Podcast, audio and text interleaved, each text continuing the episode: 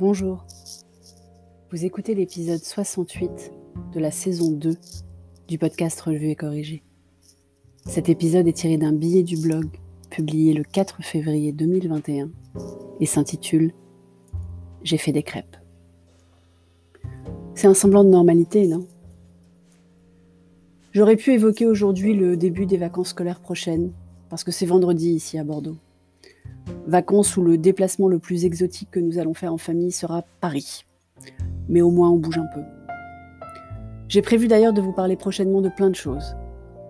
Le fait qu'aller au bureau devient une fête, qu'à cause de l'affaire GameStop, il y a des discussions sur les autorisations pour le commun des mortels de jouer en bourse, ce trou du lapin d'Alice-là peut être extrêmement profond et m'inspire des réflexions assez peu amènes vis-à-vis des autres êtres humains, parce que ce n'est pas forcément la bourse que j'interdirais aux stupides en premier, mais bon.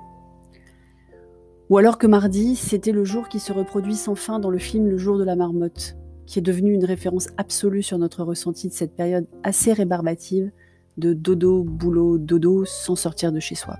Ah oui, le 2 février. Mais mardi, c'était aussi la chandeleur le jour des crêpes, quoi. Tout le monde aime les crêpes. Enfin, je crois. Je n'ai jamais fait de sondage.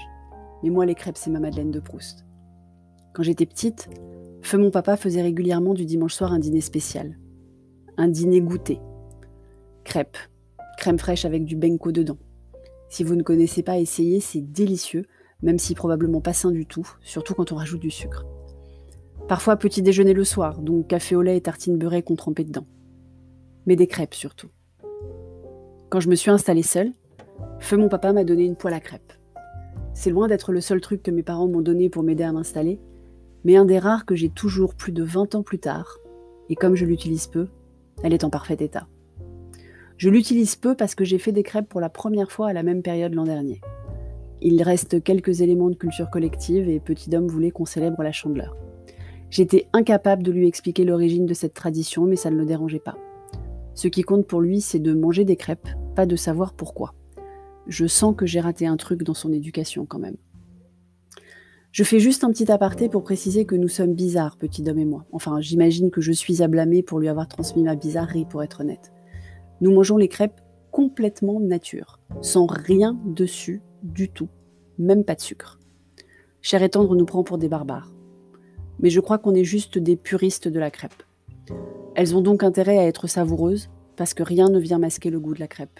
Ce n'est pas juste un support à pâte à tartiner ou confiture. Et je l'ai dit régulièrement ici, je ne suis pas cuisinière. Mais comme Cher et Tendre rechigne à s'occuper des desserts, j'ai bien dû m'y mettre.